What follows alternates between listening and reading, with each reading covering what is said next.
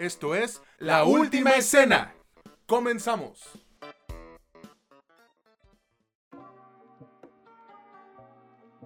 Hola, ¿qué tal amigos, amigas o como ustedes gusten identificarse? Bienvenidos una vez más a este que es su podcast favorito sobre cine y series, La Última Escena, donde ya saben que no es lo que te cuentan, sino cómo te lo cuentan. Los saluda con muchísimo gusto César Granados y ya saben que del otro lado del micrófono está mi amigo, mi valedor que se metió en un pedote, Mitch Moreno. ¿Cómo andas, güey? Cuéntame. Pues muy bien, eh, sí, más o menos por el trabajo. Dicen por ahí que el que, el que sirve a dos amores, con ninguno queda bien, o con los dos queda mal, o el que sirve a dos patrones, a alguno le queda mal.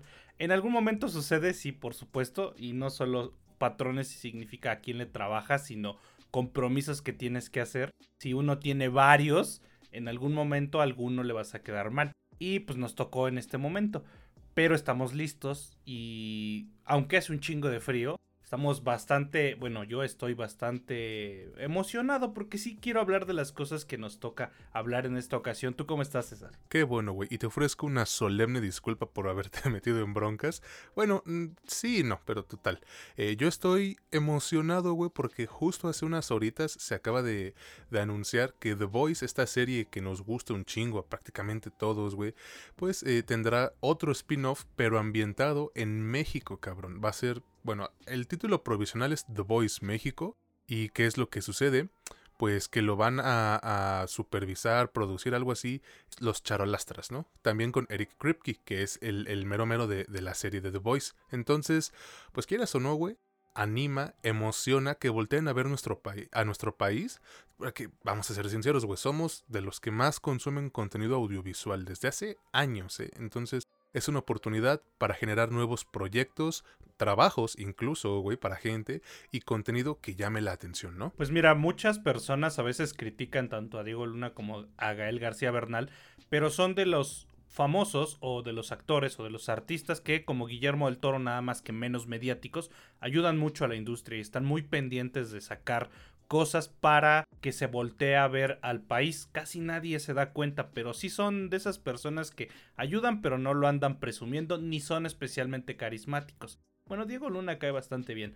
La cosa aquí, en mi caso, es que de algún modo sí me siento un poco entusiasmado, me alegró la noticia, pero como en todo, yo siempre tengo mis reservas porque por supuesto que cuando estiras demasiado una liga llega un momento en el que se te va a romper y no sabemos cuándo se va a romper la liga de The Boys que tiene mucho momentum como en su momento tuvo por ejemplo el MCU. No sabemos cuánto le va a durar esto, esperemos que mucho. Y yo solo quiero que al menos este spin-off, si va a ser lo último que salga chido, pues que, que sí salga chido y no sea lo primero que empiece a valer madre. Justamente, güey, aunque mira, así pensábamos sobre Gen B, dijimos, ah, es que esta madre siento que ya están estirando la liga y ve qué producto tan chingón fue, entonces a esperar solamente y con mucha fe. Pero a ver, güey, dinos por favor de qué vamos a hablar en este penúltimo episodio ya de la, de la temporada. Claro que sí, pues tres películas, una serie, lo que acostumbramos, dos películas que están en cines, la más reciente película de Ridley Scott, que es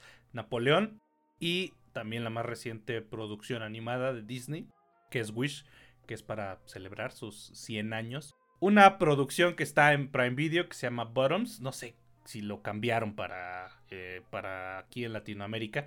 Pero bueno, está en Prime Video. Y la serie es de Netflix. Se llama All the Light We Cannot See. Que es la luz que no puedes ver. Así lo pusieron acá. Y honestamente, salvo un producto que, que me costó un chingo de trabajo ver, disfruté bastante ver la mayoría de las cosas. ¿Cómo ves no te voy a. No, es más, no te voy a dar chance de que me preguntes cómo ves si empezamos con Bottoms. Pues me parece bien, güey, pero ahora por eso te toca recordarle por primera vez al inicio del podcast a nuestros escuchas en dónde escuchan precisamente el podcast, güey, y las redes sociales.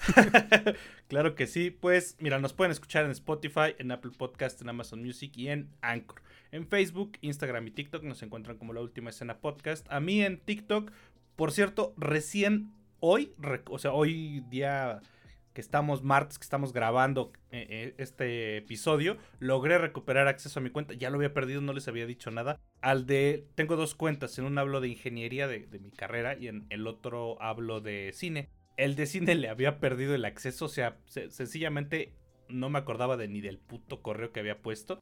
Ya logré recuperarlo, así que ya voy a volver a subir contenido, además de que ya estoy acabando temporada laboral. Y me pueden encontrar en TikTok como Mitch Moreno LUE. En Instagram me encuentran como Michelle Origen y a César como CES con doble S L U E. En Facebook tenemos un grupo que se llama La Última Escena entre paréntesis comunidad y si no nos sigues en Spotify, síguenos, activa la campanita de notificaciones y danos 5 estrellas para que pues lleguemos a un poco más de personas cada vez. Pues ya lo escucharon, ahora sí le tocó al Mitch por primera vez pues darles este anuncio eh, primerizo y pues nada más que agregar, vámonos con la película Bottoms, o como le pusieron acá en Latinoamérica, el Club de las Peleadoras. Esta es una de las películas que más me llamaba la atención a mí, y que allá en Estados Unidos tiene un rato que se estrenó. Bueno, al fin la tenemos, y qué buen producto nos dieron con esta madre, güey. En serio, bueno, a consideración mía, pues.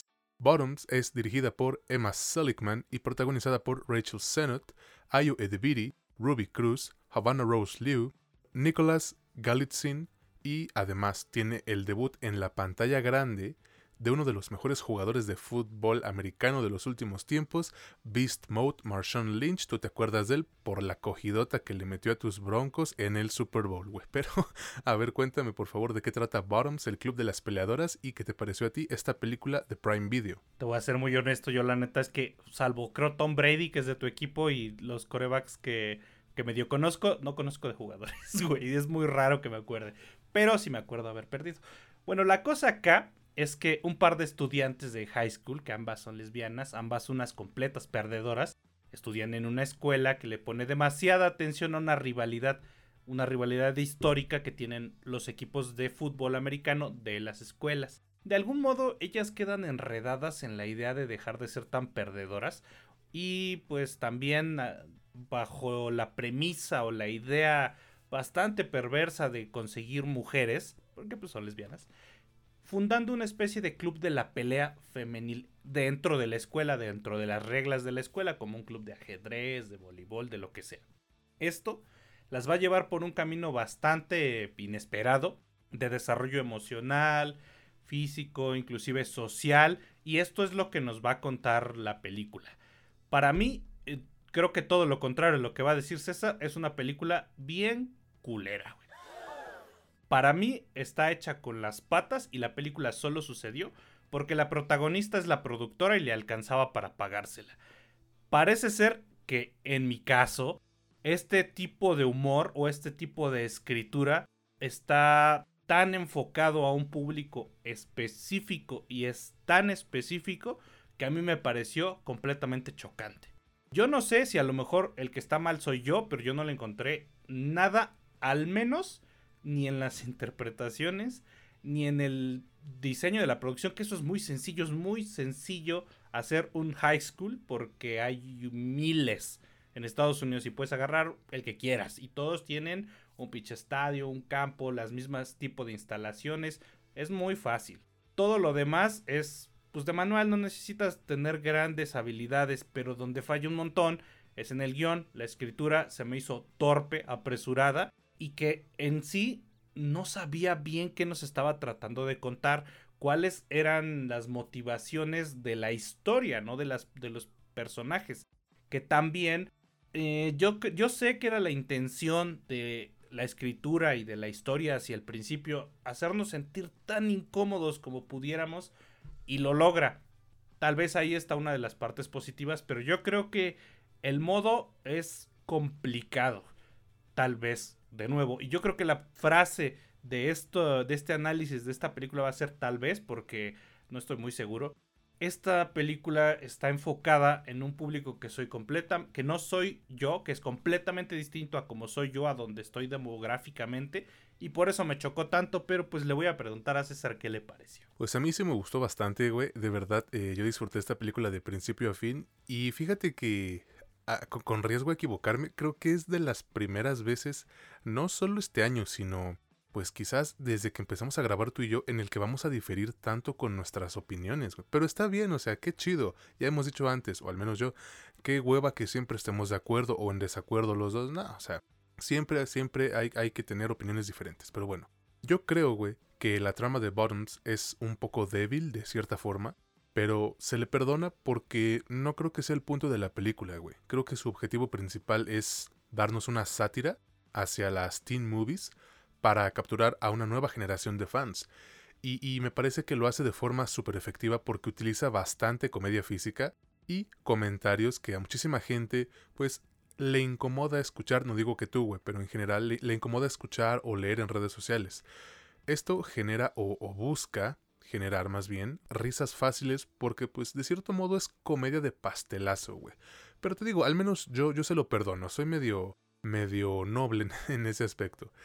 Mira, la mayoría de, de, este tipo de películas, güey, busca que, que, tú como audiencia decidas apoyar a los morros o morras impopulares y pues celebrar su, su triunfo sobre los que sí son populares. Pero yo creo que en, en Bottoms, eh, esta directora Seligman le da un giro de 180 grados al cliché, haciendo que sus protagonistas sean pues odiosas, güey, a su manera. Y hay un punto en el que las vuelve igual de, de cagapalos, de nefastas, como cualquiera de los deportistas o, morras que serían algo así como que las que gobiernan la escuela. Entonces, e, ese aspecto, ahorita te voy a decir por qué, pero es un arma de doble filo, güey. Y es que independientemente de, de su género u orientación sexual, etc., el hacer que un personaje sea así de molesto, güey, y más como protagonistas, requiere de mucho, mucho trabajo porque la audiencia necesita de forma inconsciente o no un algo en lo cual identificar sus, sus buenos valores y cuando en la película casi nunca les das esto, ni a ellos ni a tu protagonista, es muy complicado mantener la atención de los espectadores. Afortunadamente, aquí es donde entran pues eh, las participaciones de, Rachel Sennott y Ayo Adebiri, que a mí sí me sacaron un buen de carcajadas enormes, güey, con sus participaciones. Se nota que, que igual ellas estaban echando desmadre cada que podían. Y al menos para mí, güey, creo que, creo que esa energía sí, sí la logran transmitir a la película. Por lo cual todo siento que se vuelve más ameno, más llevadero. Y pues obviamente, cabrón, tienes a Marshawn Lynch que en serio tiene unos diálogos de poca madre. es otro vato con el cual yo estaba risa y risa. Hay un punto en el cual eh, les voy a hacer un pequeño spoiler él dice, ah, pues ustedes me están mintiendo, mi clase no le interesa a la gente. Este morro vino la primera semana y ya no lo volvió a ver. Y le dicen, él se, él se quitó la vida después de esa primera semana. Salió en las noticias. Y el Martian Leach, sí, claro, güey. Haciendo menos algo tan, tan, tan serio como eso, güey. Y luego llegas al tercer acto que se vuelve un desmadre lleno de violencia y sangre que no terminas de asimilar, güey estás entre que te cagas de risa y, pelas los ojos con, los golpes y, violencia que tiene esta madre. Pero es ahí donde tú como espectador creo que debes decir, bueno ya, dejaron de tomarse en serio, lo mínimamente en serio que se estaban tomando, vamos a desconectar también la mente y disfrutar lo que se pueda. Quizás los aspectos que yo sí mejoraría de Bottoms, al igual que tú dices, güey, está en el diseño de producción, que se sienten pobretón, honestamente, la escenografía igual. Pero mira, Quizás adentrarme mucho en esto para el tipo de película que es sería pecar de, pretencioso, aunque también es válido porque es la directora de Shiva Baby, y, fue su película debut muy, muy reconocida en el mundo. Por lo cual yo termino de hablar acerca de The Bottoms recomendándoselas a todos mientras sean mayores de edad, porque pues tiene unas cosillas que obviamente los morritos o morritas no van a entender y no tanto por el pedo em, LGBT, sino quizás más la cuestión de la violencia. Pero tú qué crees, güey, dime. Pues yo sigo creyendo que esto sucede porque por ahí esta, esta morra, güey, Rachel Zenot, le sobraban 11.3 millones de dólares, que es lo que costó la película. y dijo, vamos a armarla porque se estaba dando un toque con sus amigos o sus amigas y, y se les hizo cagada la idea. Pero yo creo, yo creo que le falta bastante sustancia, sobre todo en la escritura. También considero que debe de afectar mucho en algunos casos el que este tipo de humor es muy específico y demográfico de los gringos. Es muy complicado que ese específicamente, ese humor, pegue fuera, güey. No, no es el nuestro, es muy raro que sea el nuestro es muy, es, muy distinto, güey. No creo que pueda decir que es mejor o es peor, simplemente es distinto. A mí, nunca. Eh, yo creo que en toda la película, tal vez en algún punto, y justamente con Marshall Lynch, me dio esbocé una sonrisa que dije, ah, no, es que cagado. Pero fue, es de esas veces que dices, ah, órale, está ingenioso, pero pues, ¿y la risa dónde, no? justamente lo contrario a lo que te contaba hace un rato. Que aquí les voy a dar acá un spoiler de 10 segundos. Eh, tardamos un poco en grabar y me puse a ver los primeros 10 minutos de Leo, de la película de Netflix. Y le dije a César, güey, esta madre promete porque llevaba 10 minutos y ya me estaba cagando de risa. Es una película animada y para que a mí algo actualmente ya con un cierto desgaste de estar viendo películas y series cada semana me saque me saque una risa, ya está ya está cabrón. También ahí tengo que hacer la pequeña aclaración que ya en este punto me estoy poniendo mucho más exigente que cuando estoy empezando una temporada y las películas tienen que hacer un esfuerzo un poquito mayúsculo porque si me agarran en mi 5 de que no, no sé, no quiero aguantar algo, este tipo de cosas me, no me enojan, pero sí me hacen como ser mucho más exigente. Sí creo yo también que hay algunas cosas hacia el final que ya es como vamos a hacer puro caos y creo que es cuando la película se puede disfrutar un poco más porque ya de plano te dejas ir. Y si, y si no eres capaz de dejarte ir y te quedas como en el mood en el que yo empecé a ver esto, al final ni siquiera la vas a terminar de ver. Vas a decir, ay, no mames, esta mamada que. y la vas a quitar. Pero si logras como que compenetrarte un poquito y quieres saber qué chingado sucede con estas personas, al final tienes una pequeña recompensa de, de desastre sin sentido y de entretenimiento barato que en lo barato viene pues un poco lo divertido. Yo, personalmente, no creo que pudiera recomendársela prácticamente a nadie, porque no conozco a nadie, salvo a César, que ese tipo de humor los haga reír y lo que van a hacer es mentarme la madre. Creo que el 90% de los mexicanos no tienen ese humor, no se ríen con eso y la parte fuerte de la película es justamente tratar de hacerte reír a través de ese tipo de humor. Así que yo me ahorro la recomendación, pero al final ustedes deciden. Está en Prime Video y seguro ahí va a estar un buen rato. Me hiciste sentir único y diferente, güey. Qué honor, de verdad. no, y en serio, pues si ustedes quieren verla, amigos, ya lo dijo Mitch, está en Prime Video. Vámonos ahora con el siguiente producto que cambia totalmente de, pues de todo, básicamente. Y me refiero a Napoleón. Esta, güey, sí es una de las películas que, que también podría considerarse como, pues, de las más esperadas del año.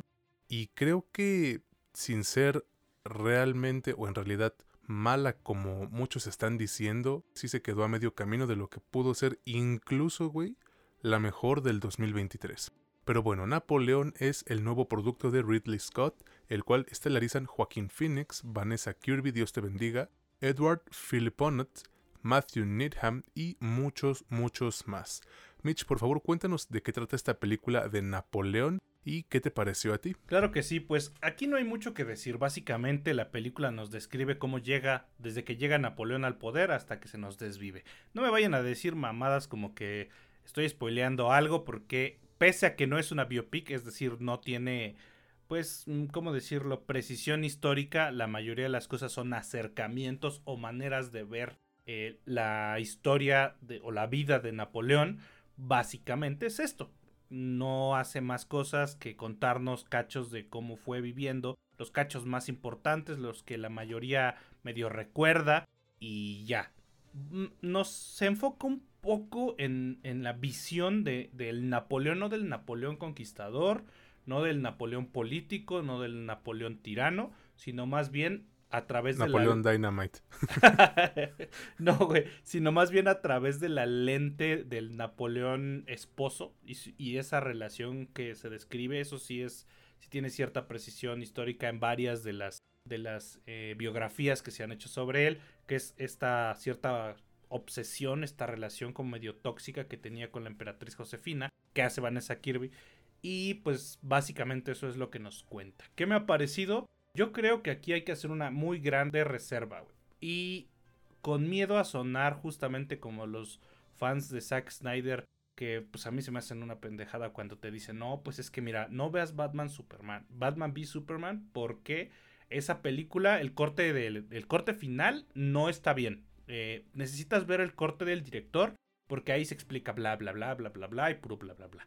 No, a ver, el corte que llega a, a cines es el que interesa porque pues es el producto final, es el que nos presentaron, me vale madres y después hay un Zack Snyder Cut y si no rifó un Zack Snyder Cut 2 y un 3 y un 4 y a ver en cuál le atina a lo que nos guste o en lo que explica bien su cagadero.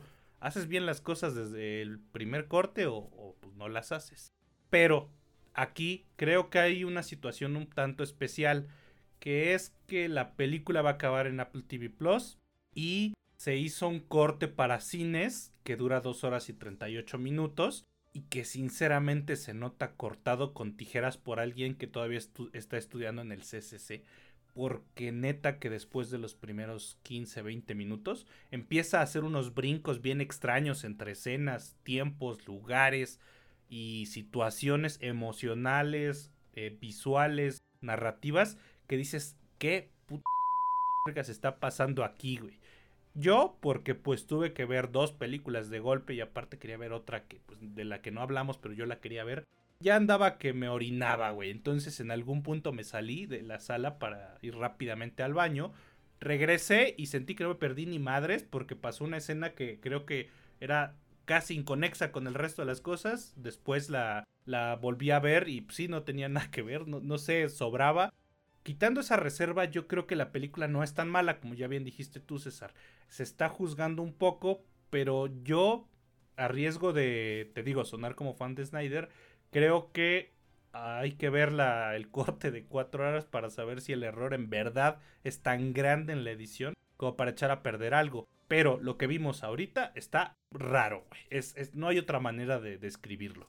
¿A ti qué te pareció, César? Mira, güey, me gustó, pero parcialmente. La neta no es el bodrio que, un chingo de gente está diciendo en redes sociales porque hoy en día todos quieren tomar extremos. O es una joya o es eh, ZZZ. Nah, así no son las cosas, amigos, aprendan. Pero mira, sí tiene unos aspectos negativos muy notorios, güey, que, que, le dan en la torre bien gacho y la detienen de ser, pues como ya dije, probablemente la mejor película del año, que tampoco era muy fácil, ¿eh? Porque tenía enfrente a Oppenheimer, Past Lives, Killers of the Flower Moon, etcétera, güey. O sea, la competencia sí estaba reñida, pero creo que tenía eh, en principio con qué pelear. Voy a iniciar, güey, con, los aspectos positivos de la película, que prácticamente serían todo el, apartado visual. Tienes, por ejemplo, el diseño de producción fabuloso, que no le piden nada a ninguna otra película con temática histórica. Tienes un diseño de vestuario impecable, que combinado con las escenografías y el maquillaje sí te trasladan a la época o épocas que buscas retratar. Y tienes una fotografía, güey, manejo de color e iluminación excelentes que de cierta manera te ayudan a comprometerte más en, el relato.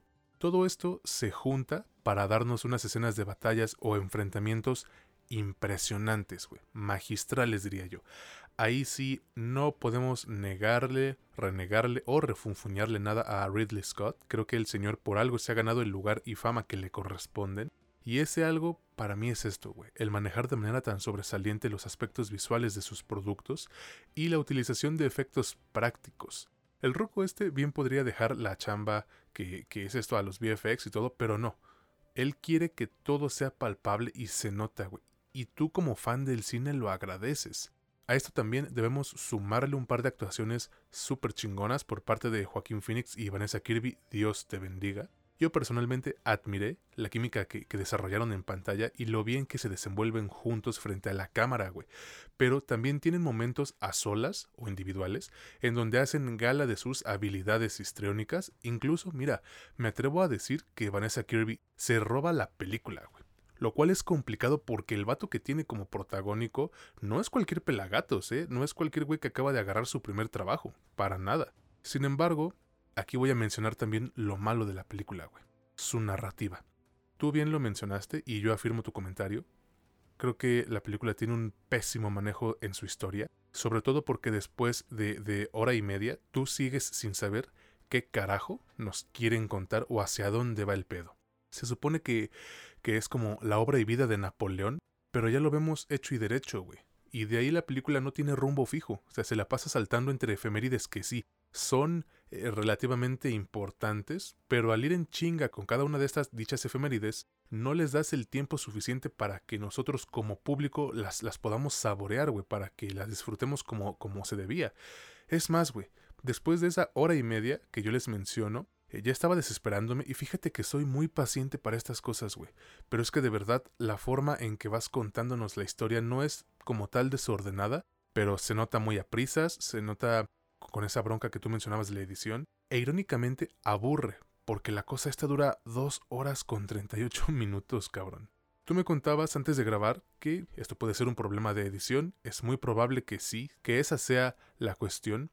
Porque según tengo entendido, o tenía porque ya lo confirmaste, Apple TV va a estrenar un corte del director de, de, Napoleón que va a durar cuatro horas.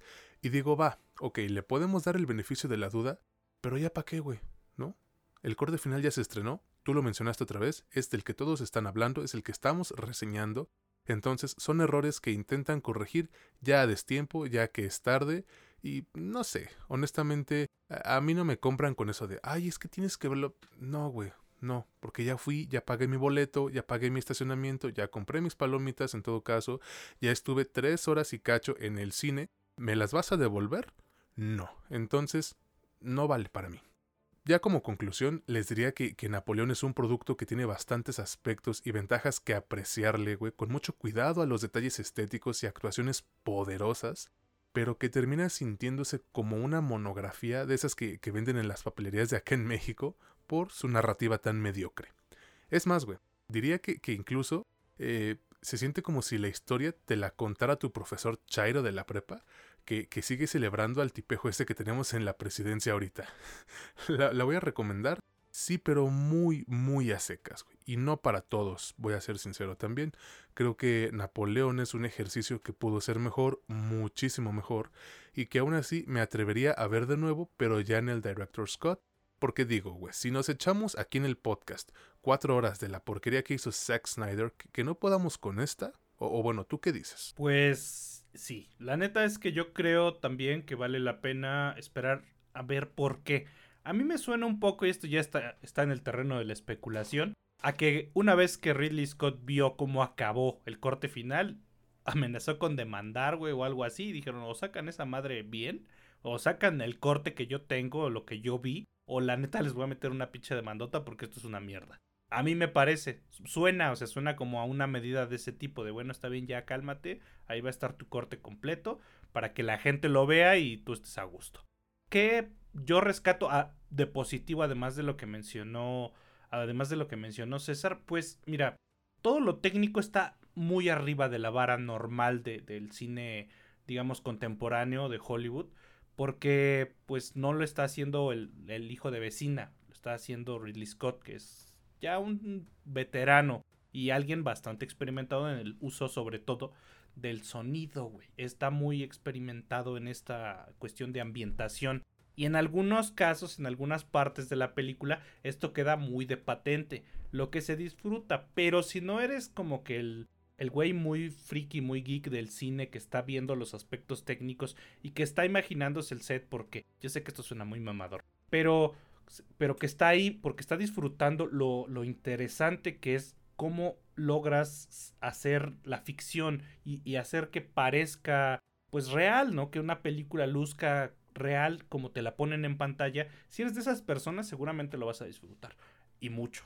Pero si no, híjole, está cabrón. Además, yo sé, y aquí espero que entiendan el punto que estoy tratando de decir, sé que la película no es histórica o precisamente histórica. Sin embargo, si es el primer acercamiento que quieres tener hacia la historia de alguien que has escuchado que nombran en todos lados, que es Napoleón, la gran figura de post-revolucionaria francesa, y no has leído nada de él y la neta es que te da hueva o lo que sea, quieres tener un primer acercamiento a lo que se supone que se habla de él, está muy de la verga, güey, porque la película sí asume que ya sabes la mayoría de las cosas.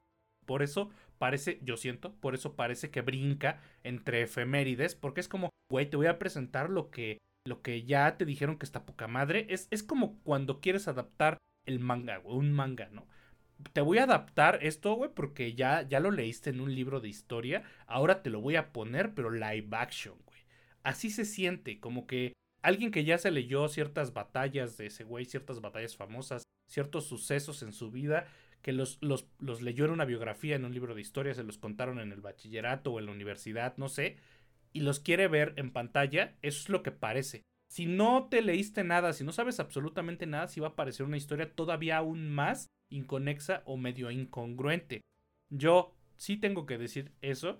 La neta es que yo no creo que Vanessa Kirby se haya robado la película propiamente, pero sí le aporta muchísimo. Es que esta mujer tiene esta belleza excéntrica, güey, que, que, es, es como magnética su presencia en pantalla, es bien difícil que no capture todo lo que está alrededor de ella. Y con un personaje así, hace complicado que no parezca como que la película se trata totalmente de ella. Yo, pues concluyendo, la neta es que creo que no puedo recomendar que la vayan a ver al cine. Si puedo recomendarla, sí creo que si te vas a aventar 2 horas 38, ya haz la inversión por una hora y 22 minutos más y espérate a verla en el corte completo en Apple TV Plus. Es, es, es decir, si vas a invertir, pues échale un poquito más de inversión de tiempo y tal vez, y solo tal vez, es un volado, tengas un producto muy superior. Al final ustedes deciden, actualmente está en cines y próximamente va a estar en Apple TV Plus porque pues, ellos produjeron, ¿no? Así es, amigo, y pues ya, habrá que esperar. Digo, no lo vamos a reseñar aquí el, el Director Scott, la neta, no tenemos tanto tiempo, pero pues la veremos y ya daremos nuestra opinión. Paguen, paguen y sí, y sí lo hacemos. Sí, sí, sí, con dinero baila el perro, ¿no? Vámonos ahora con la serie de este episodio y me refiero a All the Light We Cannot See, la luz que no podemos ver. Suena como a canción de esas de, de grupo emo mexicano, güey, pero pues, eh, ¿qué se le va a hacer? Suena como a canción de Los Ángeles Negros, güey, como esas de boleros de los setentas o o a este Camilo Sesto, Sandro o esas madres. Güey. Para empedarte en cantina, güey, ¿no? Tragando cacahuates. Ahí bien salado el hocico ya. y miren, esta es una miniserie de cuatro episodios que llegó a la plataforma de Netflix y que la neta me ha dejado con una sensación de incompletitud o incompletud, no sé cómo se diga, no me importa, pero fue una sensación de esas muy cabrona. Mitch, te cedo la palabra, por favor cuéntanos de qué trata All the Light We Cannot See, La Luz que no podemos ver, y qué te pareció a ti esta, esta serie. Por supuesto que sí, pues mira, acá estamos ya al final de la Segunda Guerra Mundial, nuestro escenario es Saint-Malo, en Francia, ya con el asedio de los bombarderos ingleses y el inminente arribo de las tropas americanas para salvar Francia y a quien le duela, porque la, ahora sí que y la queso, güey, y de paso salvar Europa de los nazis. Aquí hay una chica que es invidente y que realiza transmisiones de radio para seguir con una tradición que le ayudó a ella de niña, que es escuchar a un profesor que daba clases de ciencia en una cierta frecuencia de radio. Algo así como Big Man, güey, pero en francés y en hace un chingo de años en la radio. Un nazi al mismo tiempo, un nazi que anda buscando un diamante muy especial, que nos cuentan que de algún modo el papá de esta chica invidente tenía, intentará hallarla a la par que nos presentan a otro coprotagonista que es un soldado alemán que también escuchaba esa frecuencia de ese profesor cuando era un niño. Sus caminos se van a cruzar. Evidentemente la misión de estas personas, de los franceses, de esta chica, es pues, sobrevivir, alcanzar el momento en el que lleguen los americanos y los salven. Eh, y el de este nazi es conseguir ese pinche diamante porque pues ya te contarán por qué. ¿Qué me ha parecido? Tan buena como corta. Porque es complicado, güey, ¿sabes? Creo que no hay una sola serie que hayamos reseñado, que no haya excedido como los cánones de, de, lo que nos ha gustado. Por ejemplo, si hablamos de The Voice, cualquiera de las temporadas, de Invincible, de Gen B inclusive, y de algunos otros productos que nos gustaron un chingo, rara vez, bueno, rara vez no decimos, oye, ojalá que hubiera durado un poquito más, porque pues me gustó mucho, quiero que dure más. Acá, siendo un producto que no es de esta calidad tan increíble, que no es tan impresionante. Yo creo que me pareció muy bueno, pero sí me pareció muy corta. Dura cuatro episodios y el hecho de que sea tan corta no es como que yo quiera o me haya enamorado de los personajes o de la historia o que hubiera mucho más por contarnos en cuanto a la trama, pero justamente el hecho de que la trama ya no tenga más nos tendría que haber dado espacio para que nos contaras mucho de la historia porque hay cosas de la trama que se desenvuelven de modo completamente incoherente. No suceden cosas como que, oye, ¿y esto por qué chingados pasó? Como, como, ¿por qué? Esto, esto estaba así de, este modo, yo lo dejé así y, y, cinco minutos después ya está completamente diferente. Y suena como súper, súper natural. No sé, a mí se me hizo, creo que hay una manera de explicarlo un poco absurda es como reducirlo demasiado al absurdo, pero vamos a suponer que en una historia les estoy contando yo que quiero comprarme un Lamborghini y que Yo empecé comprándome un bocho y que mi plan era ir comprándome un carro y después venderlo, ahorrar y comprarme el que sigue, ¿no? Ese es como lo normal. De pronto, tengo yo 18 años, me compro mi bochito, mi sedán o no sé, actualmente un Spark, una o el carro más barato que exista. Y cinco minutos después, cambio de escena, tengo el Lamborghini. Y ya, y soy exitoso, güey. Y, sigo teniendo 21, 22.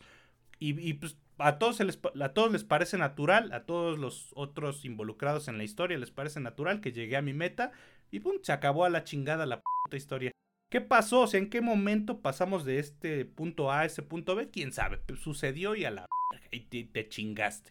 Esta miniserie está basada en una novela. Estoy casi completamente seguro que la novela sí nos explica todo este montón de cosas que le hacen falta a esta miniserie pero no estoy seguro, no tengo manera de estar seguro y la neta no la voy a leer.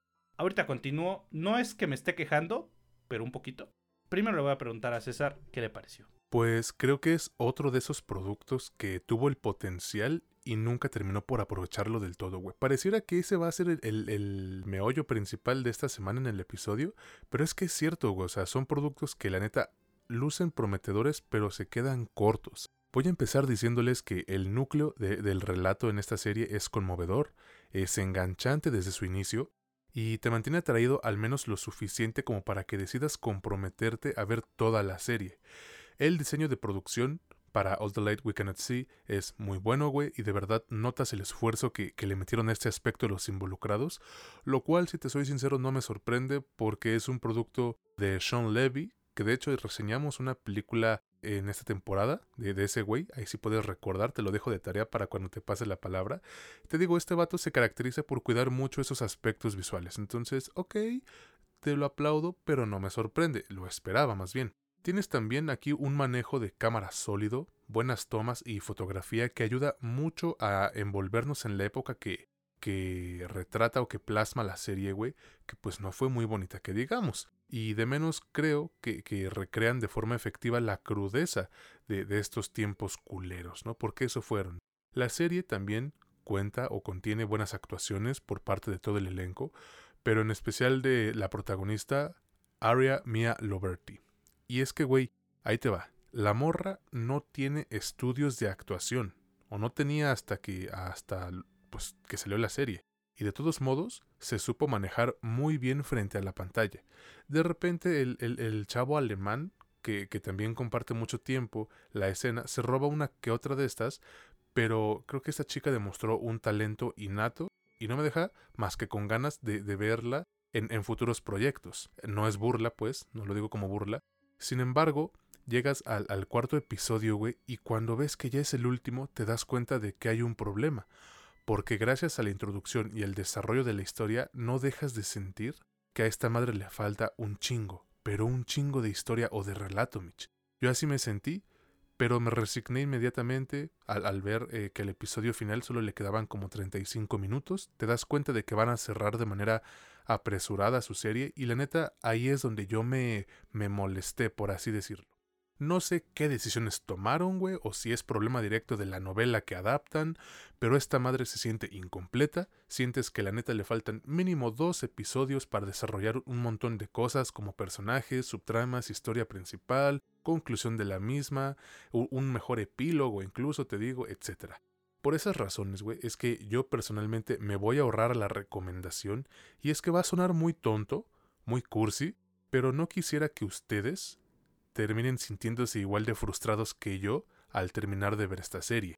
Si de todos modos les llamó la atención, adelante, son libres, están en su derecho y pues denle una oportunidad a All the Light We Cannot See. ¿O tú qué dices? Pues mira, ah bueno, Sean Levy es el director, bueno, productor de, de Stranger Things, también hizo Adam Project y Free Guy, hemos hablado de sus películas, pero bueno, la cosa aquí es que sí, yo también disfruté mucho, la neta disfruté mucho sobre todo el primero y el segundo episodios. Yo no me había dado cuenta que era una serie de cuatro episodios, decía serie limitada, pero pues me imaginaba seis, ocho, tal vez por ahí. Y dije, bueno, pues vamos a ver hacia dónde nos lleva. Me frustré igual, en el cuarto me di cuenta que esa madre iba a acabar iban a cerrar algunas cosas de modo muy abrupto, muchas no las iban a explicar, el epílogo iba a quedarme a deber, y algunas cosas que ya se empiezan a sentir, pues iban a suceder así como, como el meme, ¿no? De pues por, sucedió, güey. Y ya, no te explican nada, güey. Sí, de la nada suceden. Yo me quedo completamente con la actuación de, de esta chica que, la neta, pues ya se me fue el pinche, el nombre. O sea, no, no me acuerdo de, de cómo se llama. Pero de verdad es que me encantó, güey. Me encantó. O sea, ella su actuación y lo que había detrás, esto que ya explicaste. Ella no tiene ninguna experiencia actuando, simplemente se presentó a las audiencias, andaban buscando a alguien que si bien fuese invidente o débil visual, porque pues el personaje es así. Ella se presentó, le gustó un chingo a los productores, a la gente de cast, al director, y dijeron pues nos quedamos con ella. Y hace un trabajo muchísimo más que digno para hacer el primer trabajo. Ojalá le den más eh, papeles para que pues desarrolle esos, esos dones que, que tiene. Y yo tampoco puedo recomendar la serie. Tal vez podría recomendarla solo para que tenga más vistas y pues el éxito o la visualización del producto haga más probable que esta mujer le den más trabajo. Pero pues si no, mm, la neta es que sí, ahórrensela, sobre todo por esta cuestión de que dura muy poquito. Y aunque eso a veces es una ventaja, en esta ocasión no lo es, te deja frustrado, te deja un poco, pues no molesto, pero sí como con ganas de, bueno, ¿y qué pedo, güey? Ahora tal vez quiero leer la novela, pero tal vez no quiero invertir tanto tiempo en leer una novela. Al final ustedes deciden, está en Netflix y seguro, pues ahí va a estar muchísimo tiempo. Qué cosa tan rara, güey, que en muchos episodios dijimos, ah, es que le sobran dos episodios, ah, es que le sobra un episodio. Y aquí le faltan, ¿no? O sea, es muy, muy raro que ocurra, pero ocurre. Y bueno, vámonos ahora con el siguiente producto de este episodio, ya para terminar. Pero a ver, güey, recuérdanos ahora, te tocó doble. No, ni madres, te toca, te toca a ti. Yo ya lo dije una vez, es una y una, güey. ok, me parece perfecto, güey. Bueno, amigos, escuchen. Este podcast lo pueden encontrar en Amazon Music, Apple Podcast, Anchor y no me acuerdo qué otro. Ah, obviamente en Spotify, porque... qué mamada, güey. Porque pues ahí está principalmente. En Facebook, Instagram y TikTok nos encuentran como La Última Escena Podcast y en TikTok a Mitch lo pueden encontrar como Mitch Moreno LUE. A mí en Instagram como CESWSLUE y a Mitch como Michelle Origen. En Facebook tenemos un grupo llamado La Última Escena Comunidad. Qué chido ver que ya empezaron a, participar más, aunque no sean ni 60 personas, pero hey, por algo se empieza. Y si tú nos escuchas en Spotify, dale click a la campanita de notificaciones, a seguir y en 5 estrellas para que este proyecto y producto llegue a más personas que disfrutan del séptimo arte. Pero bueno, ahora sí vámonos con la película final del episodio y me refiero a Wish, el poder de los deseos. Esta es una película con la que Disney celebra sus 100 años de existencia, güey, su centésimo aniversario. Y si bien creo que no es mala, tampoco me parece que esté al nivel de lo que se esperaba para dicha celebración. Pero bueno, Wish es dirigida por Chris Buck y la debutante Fawn Vera Southern, y para Latinoamérica el doblaje de la película incluyó nombres como la cantante María León, Pepe Vilchis, El Señorón, Francisco Colmenero, José Eduardo Derbez, Irina Índigo y muchos más. Mitch, por favor, cuéntanos de qué trata esta película de Wish, El poder de los deseos y qué te pareció a ti lo más nuevo de Disney. Por supuesto que sí, pues mira, acá nos cuentan que hace un chingo de años, porque así empiezan las historias de Disney, desde hace 100 años, en el reino de Rosas, así se llama, Rosas, que fue fundado por el rey magnífico, es decir, se llama magnífico, no es que tenga la cualidad de ser magnífico, y su esposa la reina Amaya, en una isla por ahí del mar Mediterráneo. Estudió magia y hechicería y la chingada para adquirir la capacidad de conceder los deseos de sus súbditos. Él, funda este lugar pues como una idea de inclusión. Yo sé que a algunos les caga esta, esta cuestión y que parece como súper progre, pero para tener un lugar en el que puedan llegar personas de todos lados y puedan cumplir sus deseos ahí, supuestamente. Cuando cada residente cumple 18 años, se lleva a cabo una ceremonia en la que le entregan su deseo, su más profundo deseo, al rey, al rey magnífico, que los mantiene sellados en su observatorio. Una vez que le entregas tu deseo, lo olvidas y él cumple una vez al mes uno de esos deseos y ya. Básicamente aquí, hasta aquí llega el, esta parte de la historia. En la actualidad, porque había que explicar este contexto, Asha, nuestra protagonista, tiene 17 años y se prepara para un papel como aprendiz de, pues, del rey, de, de, Magnífico. Tiene ahí a su mascotita, porque pues la mascotita es importante, se llama Valentino, y al mismo tiempo su abuelo está cumpliendo o va a cumplir 100 años, espera que se cumpla su deseo. De algún modo nos cuentan que el rey no es lo que suena como en lo que les conté, y no es tan bueno como parece, más bien es nuestro villano. Y Asha va a tratar de rescatar y de hacer su voluntad y lo, que le salió de los huevos para, pues, mejorar este lugar, el Reino de Rosas. Una historia casi completamente de manual, por lo que la premisa no necesita ser tan explicada como el contexto. ¿Qué me ha parecido la película? Yo esperaba, porque leí mucho, que la película no es tan buena como se esperaría, como dijiste tú, César, para los 100 años de Disney. Yo creo que ninguna película, nadie, es más, si fusionan a Hitchcock, Kubrick, Ridley Scott y Paul Thomas Anderson, bueno, no, sácame ese güey, ese güey está cabrón. Eh, al que quieras, los fusionan y hacen una película, no llegaría al nivel de lo que se esperaría de Disney en los 100 años de su existencia. Sin embargo, yo esperaba una película mucho más mediocre, mucho más mediana, de, mm, no sé, una calidad parecida a la anterior que sacaron, que es Strange World, que es como pues muy X. Está buena, pero pues está muy X. Y me encontré con algo bastante diferente. Diferente, positivo. A mí me gustó muchísimo más de lo que originalmente esperaba. Y no le tomó más de 20 minutos para capturarme y encontrarme frente a una película que yo quería ver muy atentamente y que disfruté bastante tanto la escritura, la dirección, los personajes y sobre todo los mensajes que subyacen en lo que generalmente Disney hace mejor, que es presentar un mensaje dirigido hacia todas las personas, un mensaje emocional, inclusive a veces político, social, emocional, y que puede calar profundo más en unos que en otros, y que creo que yo, y más bien, y que yo creo que todo eso se siente muy en su lugar y muy al estilo de lo que tal vez, y eso sería aventurarme mucho, Walt Disney hubiera querido. Ahorita le sigo porque sí tengo muchas más cosas que decir. Primero le pregunto a César, ¿qué te pareció? Me gustó, güey. La verdad es que la disfruté y ya. Obviamente comprendo que esta película no va dirigida a gente de mi edad ni a la edad de Mitch, eso nos queda clarísimo. Y aún así, considero que esta película tiene muchísima tela que no cortó y de la cual pues pudo haber salido un producto muchísimo mejor, güey.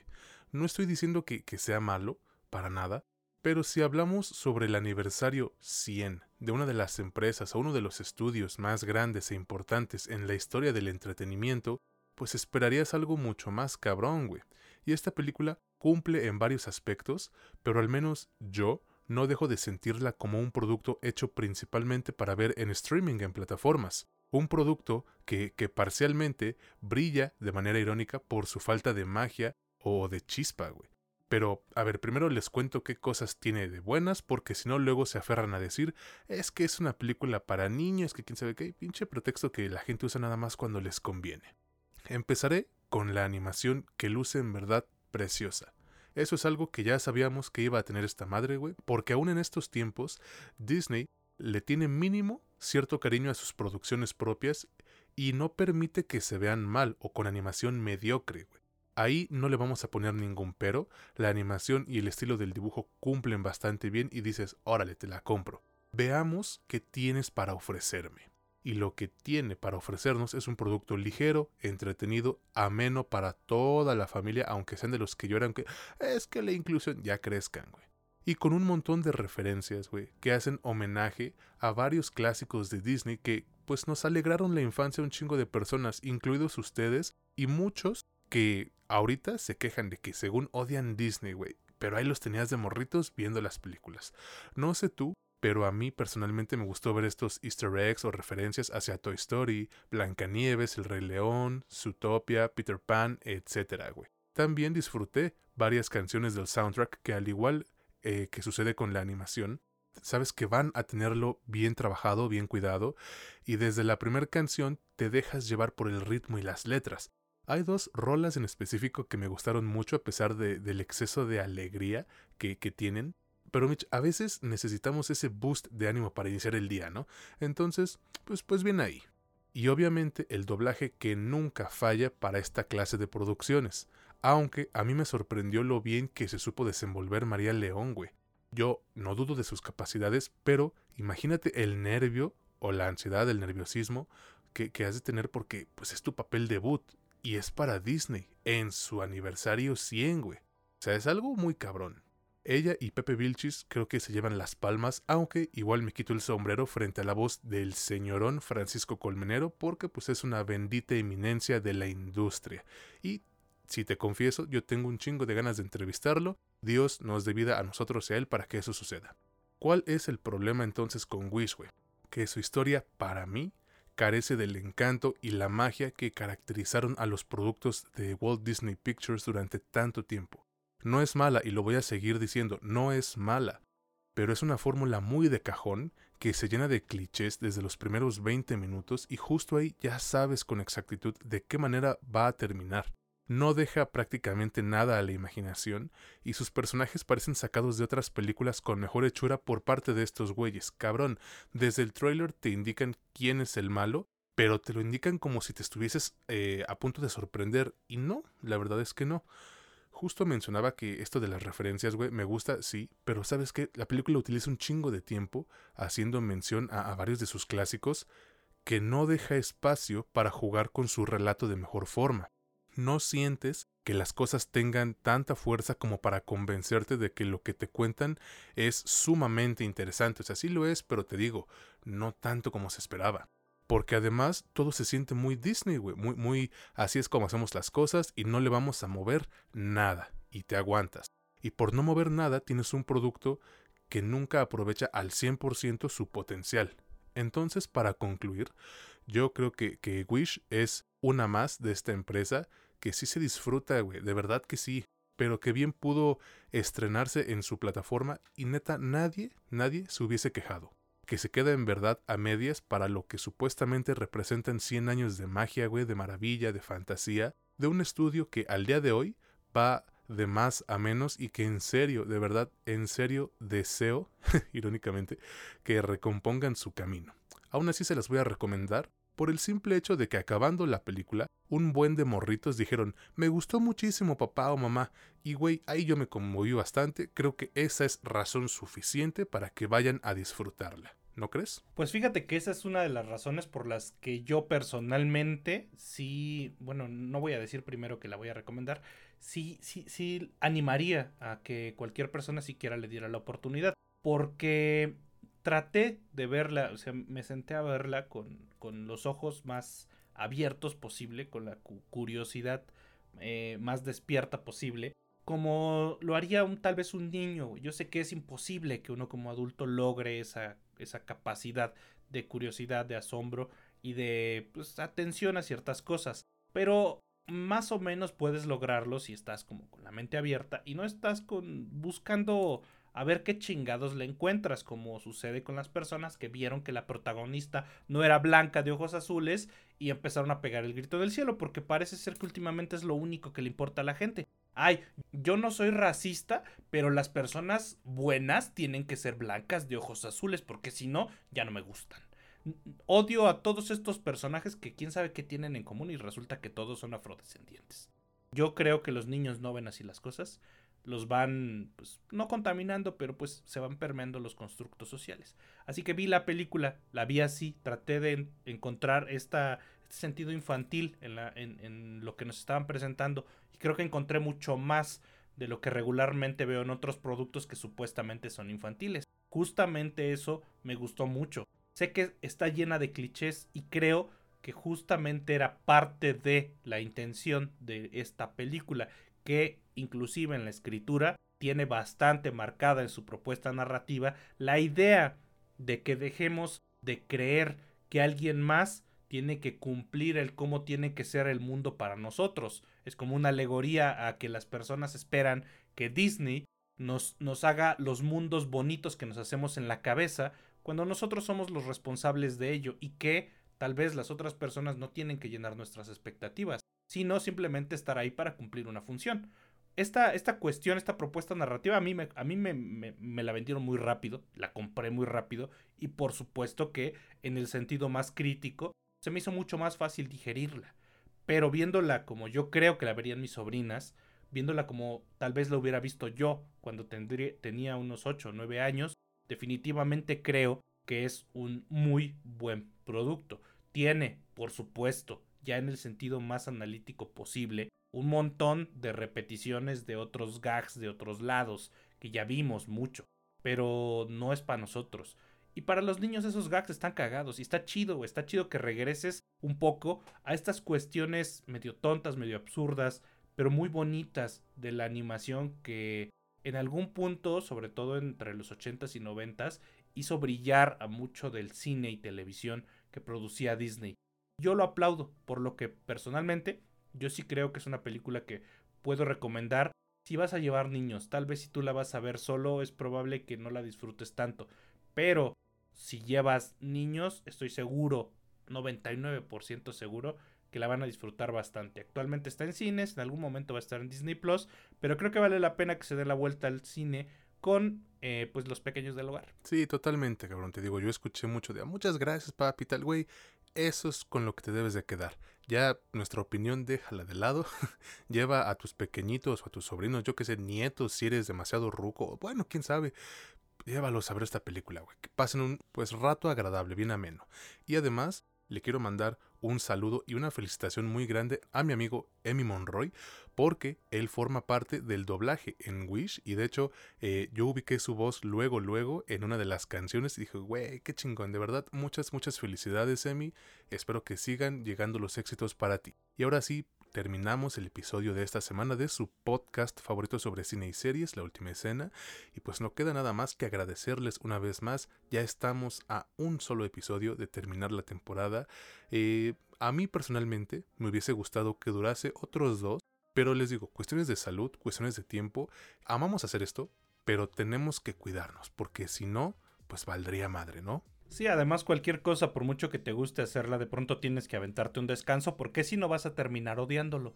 Se los digo como una persona pues, que lleva un montón de tiempo haciendo un montón de cosas y creo que la mayoría nos van a entender. Hay gente que dice, no, si amas algo lo puedes hacer todo el día, sí, todos los días. Si amas lo que haces, no vas a trabajar un solo día de tu vida. Están pendejos, güey. Nadie, nadie tiene ese nivel de, no sé, compromiso. No, creo que ni Cristiano Ronaldo, güey, que parece que ama el fútbol más que la vida misma. Pero bueno, eso es lo que va a pasar. Vamos a descansar un poco después de terminar esta temporada. Pero para que no nos extrañen, la página va a seguir activa. Yo voy a seguir yendo al cine, pinche vato sin vida. Ah, es cierto, amigos, es un compromiso que me voy a aventar porque, pues aunque no lo crean, en diciembre vienen un chingo de estrenos que al menos a mí me llaman la atención. Entonces, bueno, pues creo que no hay nada más que agregar salvo un agradecimiento más para todos ustedes, ya sean escuchas, seguidores, eh, colaboradores, todo. Gracias de verdad.